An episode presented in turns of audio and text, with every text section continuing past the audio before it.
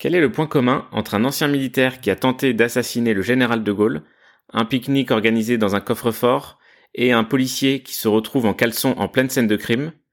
C'est ce que je vous raconte tout de suite dans ce premier épisode du podcast Haut les mains.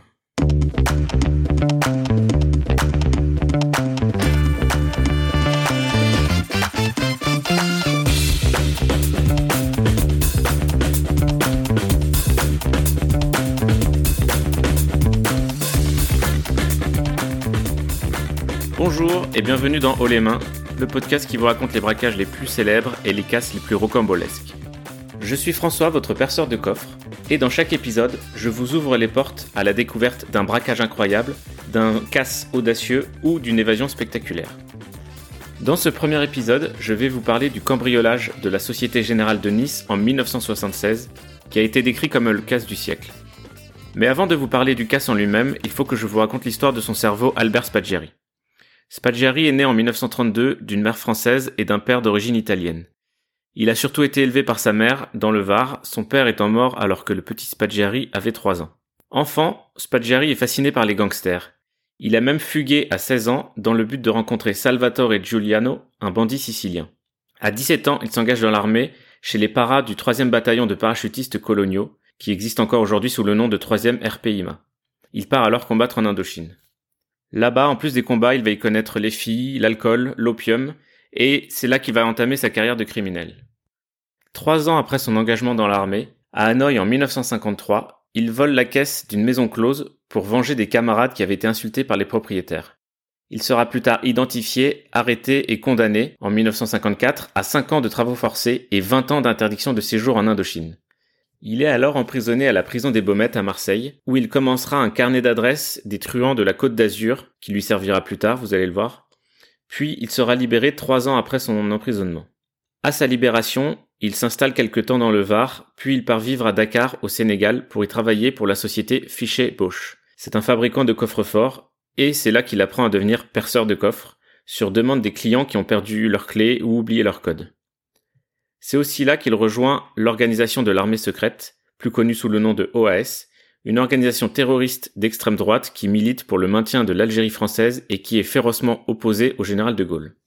Après quelques années au Sénégal, il va rentrer en France en 1960 et il s'installe près de Nice. Il apprend alors que le général de Gaulle doit faire une visite officielle à Hier et il propose à l'OAS d'assassiner le président. L'OAS refuse et Spaggiari déçu décide tout de même de faire un faux assassinat.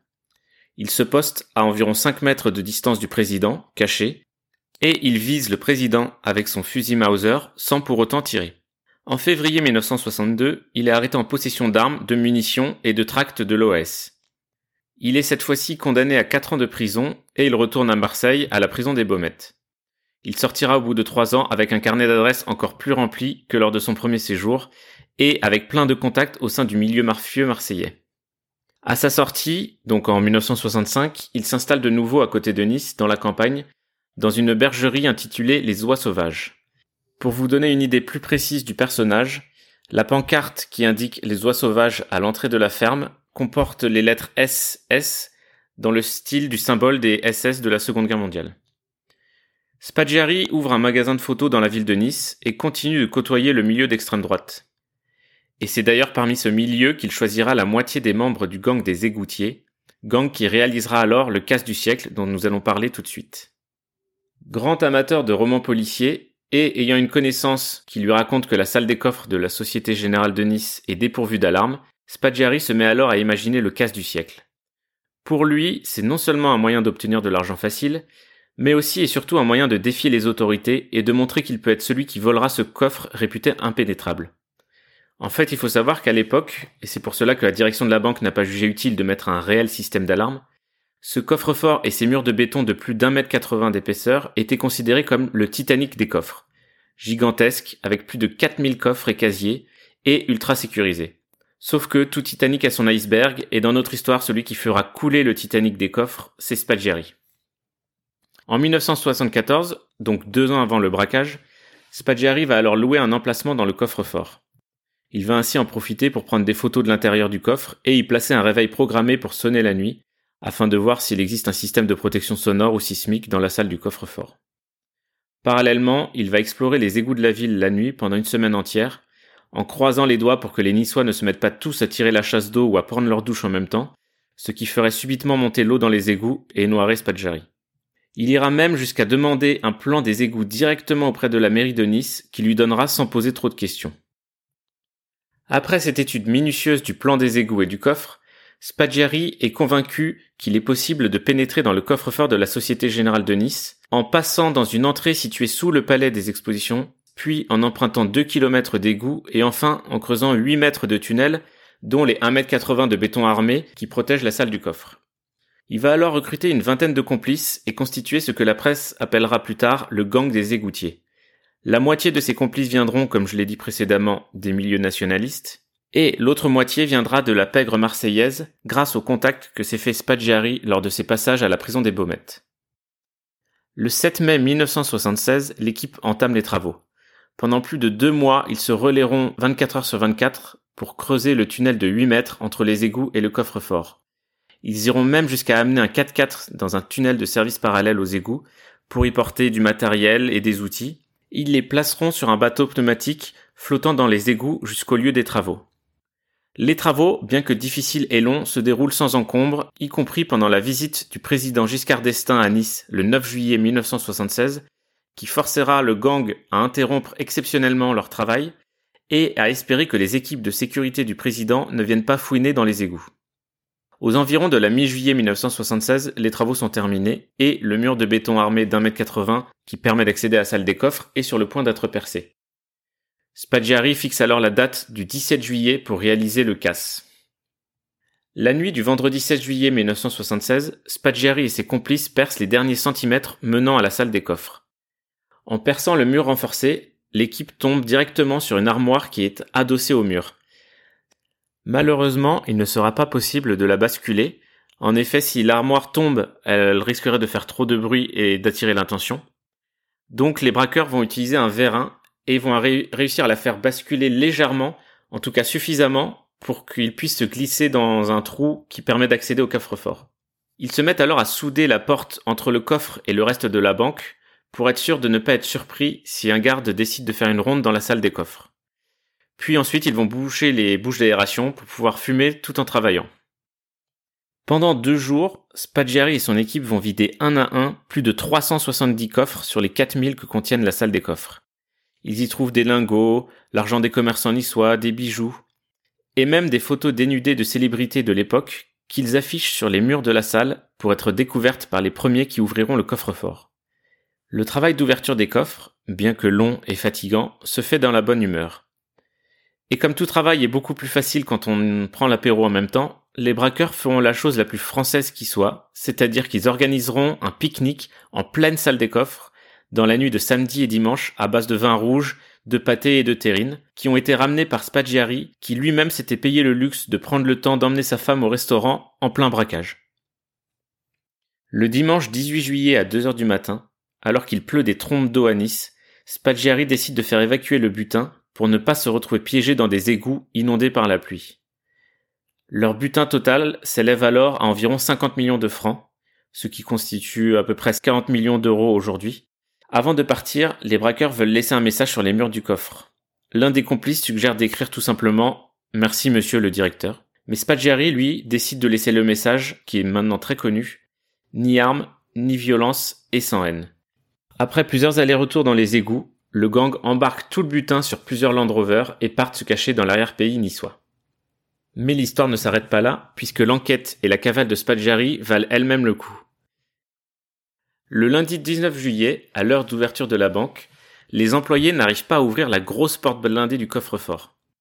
Ils pensent alors à un dysfonctionnement du mécanisme et après plusieurs heures d'essai, alors que les clients commencent à affluer de plus en plus nombreux à cause du bouche à oreille sur le fait que leurs propres coffres ne sont plus accessibles, les employés de la Société Générale décident de faire venir des spécialistes de l'entreprise Fichet Bosch pour percer la porte blindée du coffre-fort avec des marteaux-piqueurs.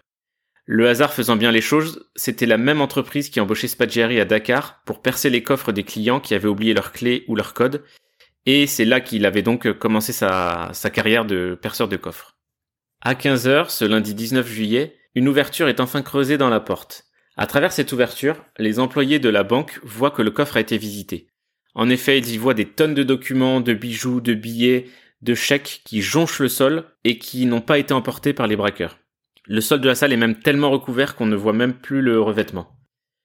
La police, qui a entre-temps été appelée en renfort, pense que les braqueurs sont encore coincés dans un recoin de la salle des coffres.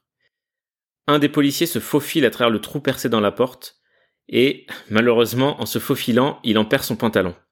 Il avance alors fébrilement, petit à petit, dans la salle des coffres, un pistolet à la main et en caleçon. Il constate que les braqueurs se sont enfuis à travers un tunnel et qu'ils ont soudé la porte de l'intérieur. Dans un coin de la salle, la police trouve également les outils utilisés pour percer le mur et percer les coffres des clients, ainsi que des restes de pâté et les bouteilles de vin vides. Ils lisent aussi sur un mur la fameuse inscription. Ce message étonne les policiers car il ne ressemble pas du tout au mode opératoire habituel des bandits et cambrioleurs de banques de la région. Le travail d'enquête est titanesque. La salle des coffres contient 4000 coffres. C'est donc autant de clients suspects à interroger, en plus des employés de banque, des employés de la société de sécurité et des visiteurs occasionnels de la banque. Tous les policiers et les gendarmes de Nice et des alentours sont sur l'affaire. En tout, on estimera à plus de 900 policiers et gendarmes qui ont travaillé à un moment ou à un autre sur cette enquête. La presse appellera même ce cambriolage le casse du siècle. Mais le cerveau de ce casse du siècle, donc, est parti en cavale aux États-Unis. Et Spaggiari est avide de reconnaissance. Dans ce but, il contacte la CIA pour présenter ses compétences d'ouvreur de coffre dans le cas où les services de renseignement américains voudraient visiter des ambassades clandestinement. Il leur propose même, puisque c'est un anticommuniste convaincu, un plan pour faire sauter le siège du Parti communiste français à Paris en passant par les sous-sols et les égouts de la place du colonel Fabien. La CIA alerte la police française à propos de cet individu suspect. Parallèlement, Spaggiari est aussi dénoncé par trois complices qui ont été arrêtés près de Nice. Le 27 octobre 1976, alors qu'il rentre en France d'un voyage au Japon, Spaggiari est arrêté à l'aéroport de Nice. Il prend alors comme avocat un certain Jacques Perrat, membre du Front National et qui deviendra plus tard le maire de Nice. Préférant la cavale à la prison et avec l'aide de complices de l'OS, Spaggiari s'évade le 10 mars 1977. Son évasion est étrangement simple, puisque il est alors interrogé par un juge d'instruction au palais de justice de Nice, et il demande à ce même juge de faire sortir les policiers qui l'escortent, au prétexte qu'il a des révélations à faire sur des personnalités politiques nationales. Sans policier dans la salle, Spaggiari saute tout simplement depuis la fenêtre du bureau du juge d'instruction et prend la fuite à l'arrière d'une moto conduite par un complice. L'avocat de Spaggiari accusera plus tard son rival politique Christian Estrosi l'actuel maire de Nice justement, comme étant le complice à moto, mais cette accusation est infondée puisque Estrosi était en compétition de moto aux États-Unis à ce moment-là. En tout, Spaggiari passera 12 ans en cavale en Amérique latine, où il prendra le temps d'écrire des mémoires, d'envoyer photos et courriers à la presse pour narguer la police et la gendarmerie, et même de faire des interviews. Il ira même jusqu'à aider les dictatures chiliennes et argentines à combattre leurs opposants politiques. En octobre 1979, Spaggiari est condamné par contumace, c'est-à-dire en son absence, à la prison à perpétuité pour ce fameux casse du siècle.